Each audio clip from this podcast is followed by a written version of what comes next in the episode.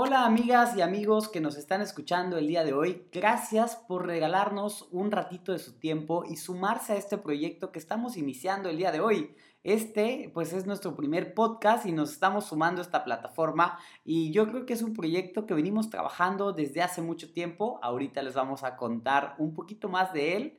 Y pues, ¿qué más me queda que darles la bienvenida? Estás en Me Quiero Casar, yo soy Pipe Gaber y este es nuestro primer episodio.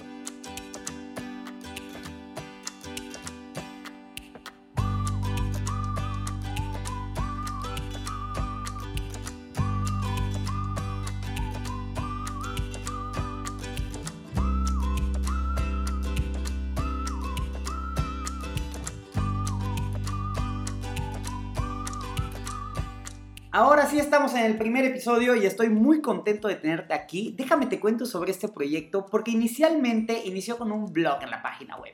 Estábamos haciendo unos tips for brides donde compartíamos con las novias desde los mejores consejos para elegir tu vestido hasta las nuevas tendencias que venían en las bodas, consejos también para posar en tu sesión de novia o cómo seleccionar a tu fotógrafo de boda. El tipo de contenido que vamos a tener en este podcast va a ser completamente variado. Vamos a tener desde consejos, tips, vamos a hablar sobre fotografía, vamos a tener las mejores tendencias de boda y vamos a hablar también sobre los destinos y los mejores lugares para casarte.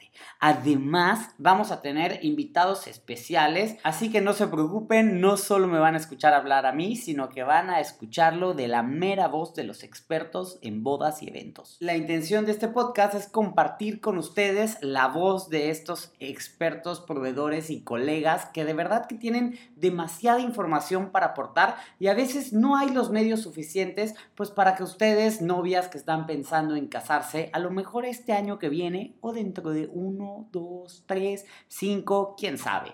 O sea, vamos a hablar un poquito de todo aquí, la verdad.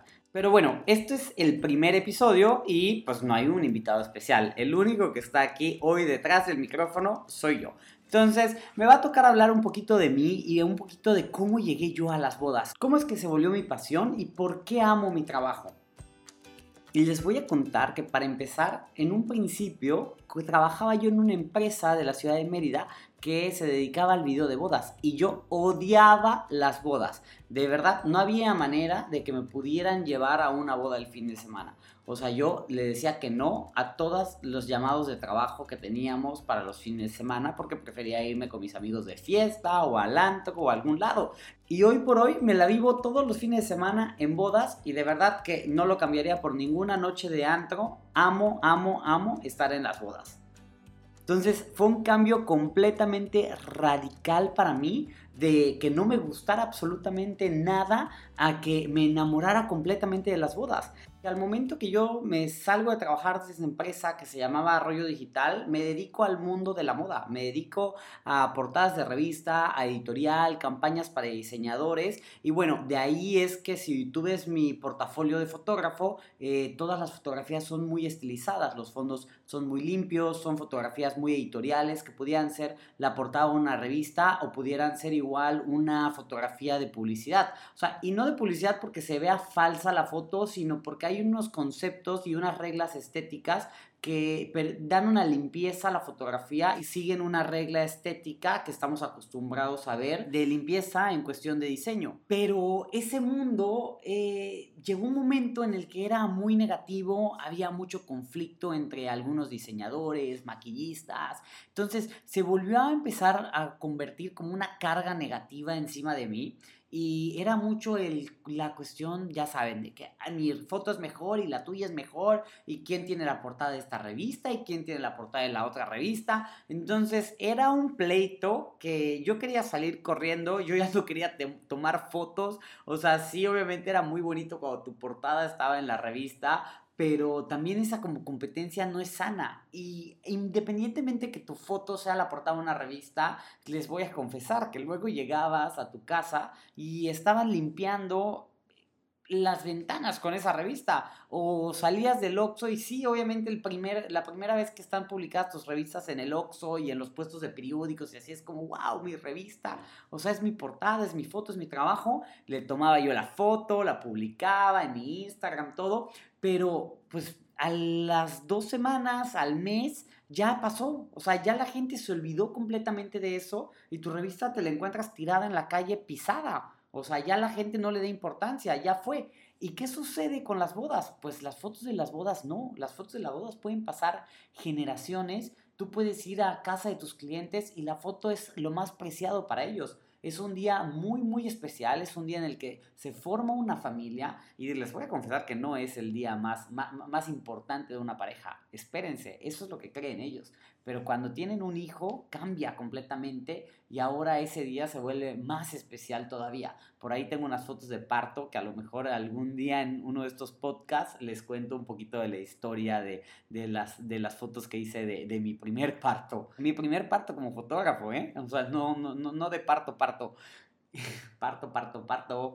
Pues como les comentaba, sí es una maravilla el poder llegar a casa de los clientes, ver tus fotos enmarcadas en la pared, que las aprecian con tanto cariño, que son tan significativas para ellos y que aparte no son solo para ellos, son para compartir con la familia y compartir por generaciones. No hay nada más bonito que una niña viendo el álbum de boda de sus papás o que los nietos viendo el álbum de boda de los abuelos y que digan, ahí comenzó todo, miren, este es mi abuelo y mi abuela el día que se casaron y que puedan vivir ellos la experiencia, obviamente con el nuevo estilo de fotografía documental que hay, que ya no es la típica foto que vas a un estudio y toman tu foto de retrato y ese es el día de la boda de tus abuelos, o sea, no, el día de la boda de tus abuelos, ¿qué, qué, qué recuerdo tienen ustedes del día de la boda de sus abuelos? A ver, que me digan, no, pues nada, realmente vemos una foto donde ellos dos parados viendo de frente hacia la cámara, pero si vemos las fotos de hoy, tenemos todo un documento de cómo era el vestido, de cómo eran los anillos, de dónde se casaron,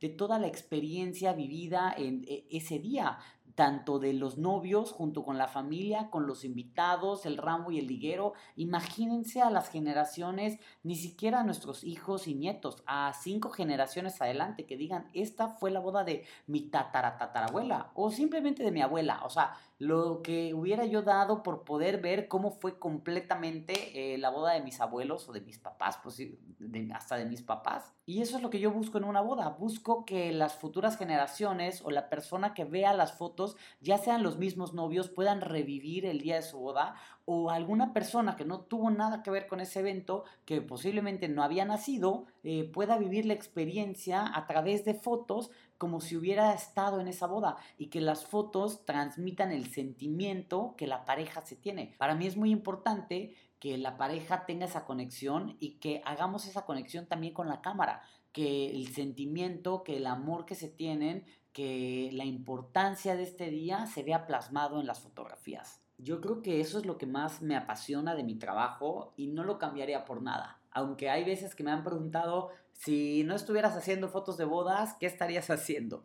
La verdad es que sí estaría haciendo fotos, a lo mejor no serían de bodas, serían fotos de retratos, porque me encanta hacer eh, portraits en el estudio o a veces hasta afuera en locación, pero también me encanta hacer fotos en la playa, o sea, trajes de baño, a lo mejor un catálogo. Me encanta, me fascina estar tomando fotos en la playa, no cualquier tipo de fotos, en especial me gusta fotos de trajes de baño, yo creo que me dedicaría a hacer eh, catálogos o algo así porque es como que más relajado en cierto sentido y puedes hacerlo con una cerveza en la mano, con una mesa con ceviche para todo el staff y las modelos y demás. O sea, como que es una experiencia completamente diferente a lo que se vive en las bodas y no, no me gustan las bodas de playa, la verdad. O sea, digo, no tengo nada en contra de ellas, son muy bonitas, pero yo no podría hacer eh, de las, no sé, 28 bodas que hago al año, no podría hacer 25 bodas de playa y 3 de hacienda o salón. O sea, está bien hacer 2, 3 de playa al año, porque es muy, muy cansado y creo que ese es un tema muy interesante para un podcast, los pros y contras de una boda en la playa entonces vamos a planearlo y yo creo que así van a ir saliendo varios temas eh, cuando vayamos teniendo invitados y eh, vayamos haciendo pláticas y todo. Y si ustedes tienen algún tema que les gustaría proponer o les gustaría escuchar en, este, en esta serie de podcast, que nos los comenten, que nos los manden. Eh, ya saben que mis redes sociales están siempre disponibles para todas las novias y todas las personas que estén interesadas en mi trabajo, quieran ya sea algún consejo de fotografía o algún consejo para el día de su boda. Mis redes sociales son arroba es la cuenta que tenemos tenemos en Instagram para todo lo que son bodas. Tengo una cuenta personal que es arroba pipegaber, igual ahí me pueden mandar mensaje y la verdad es que las dos las ando monitoreando día a día y lo mismo en Facebook, estoy como pipegaber y como Weddings by pipegaber. Todo lo que empieza se tiene que terminar. Lamento decirles que hemos llegado al final de este podcast. La verdad es que la pasé muy, muy a gusto aquí platicando con ustedes. Quiero que sean eh, breves capítulos, que no sean... He escuchado podcasts que son de una hora, veinte, dos horas. La verdad es que yo sufro de atención dispersa y concentrarme dos horas sobre un tema y a escuchar a dos o tres personas hablando y hablando y hablando. La verdad es que se me hace un poquito pesado. Quiero que sean pequeños episodios de 15, 20 minutos, media hora lo mucho, si está muy bueno el tema y nos picamos. Y si no, ¿por qué no? Lo dividimos en dos, en dos episodios. Y nos vamos a ver cada martes a través de esta plataforma. Así que que tengan una excelente semana. Cuídense mucho. Esto fue Me Quiero Casar.